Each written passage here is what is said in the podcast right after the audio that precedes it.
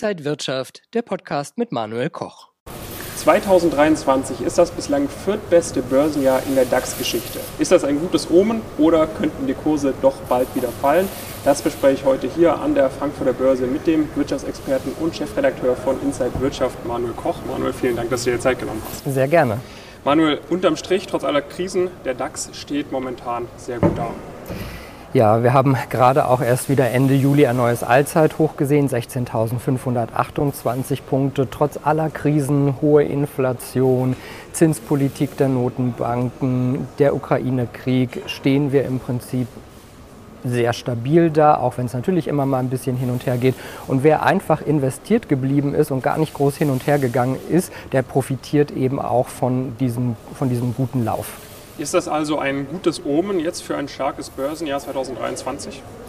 2023 ist bisher ein sehr gutes Börsenjahr. Wir sind gut 18 Prozent ins Plus gegangen. Das hatten wir bisher nur in den Jahren 1997, 98 und 2003. Und in diesem Jahr ging es dann, und in diesen Jahren damals ging es dann auch in der zweiten Jahreshälfte weiter nach oben. Also es ist wahrscheinlich schon ein ganz gutes Omen dann auch für 2023. Wie ist denn die Statistik, wenn wir jetzt im DAX noch weiter zurück in die Vergangenheit schauen? Ja, also der DAX hatte ja gerade Geburtstag.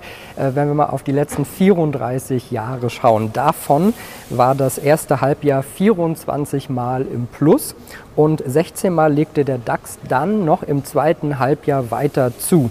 Also aus historischer, aus historischer Sicht gesehen äh, gibt es also eine Zweidrittel-Chance auf ein höheres Jahresende, äh, wenn der DAX im Juli auch gut performt hat. Und im Schnitt ging es dann nochmal um rund 13 Prozent nach oben. Trotzdem kommen jetzt möglicherweise schwierige Börsenmonate auf uns zu. Genau, weil wir jetzt so in diese Sommerflaute kommen. Also August, September sind traditionell eher schwache Börsenmonate.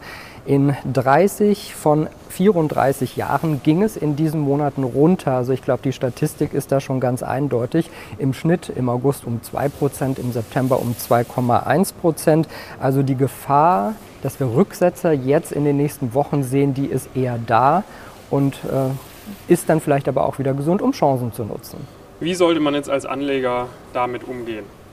Also nicht verrückt machen, nicht so viel hin und her, die Chancen nutzen, sich. Schon mal überlegen, wenn der Markt runtergehen sollte, ob man vielleicht ein paar Aktien hat, die auf der Kaufliste sind, auf dem Einkaufszettel sind, die man vielleicht gerne wieder nachkaufen würde, sich diese Aktien vormerken, den Markt äh, im Auge behalten und dann wieder reingehen. Also weiterhin ETF-Sparpläne besparen, interessante Aktien ausgucken und das ist meine Hauptbotschaft sozusagen, nicht so viel hin und her, denn wir sind aus jeder Krise immer sehr schnell äh, in letzter Zeit wieder rausgekommen und gerade wenn es dann nur so kleine Rücksetzer sind, dann ist das mehr eine gute Chance als ein großes Risiko. Sagt Börsenexperte und Chefredakteur von Inside Wirtschaft Manuel Koch hier von der Frankfurter Börse. Vielen Dank fürs Zuschauen und bis zum nächsten Mal. Und wenn euch diese Sendung gefallen hat, dann abonniert gerne den Podcast von Inside Wirtschaft und gebt uns ein Like.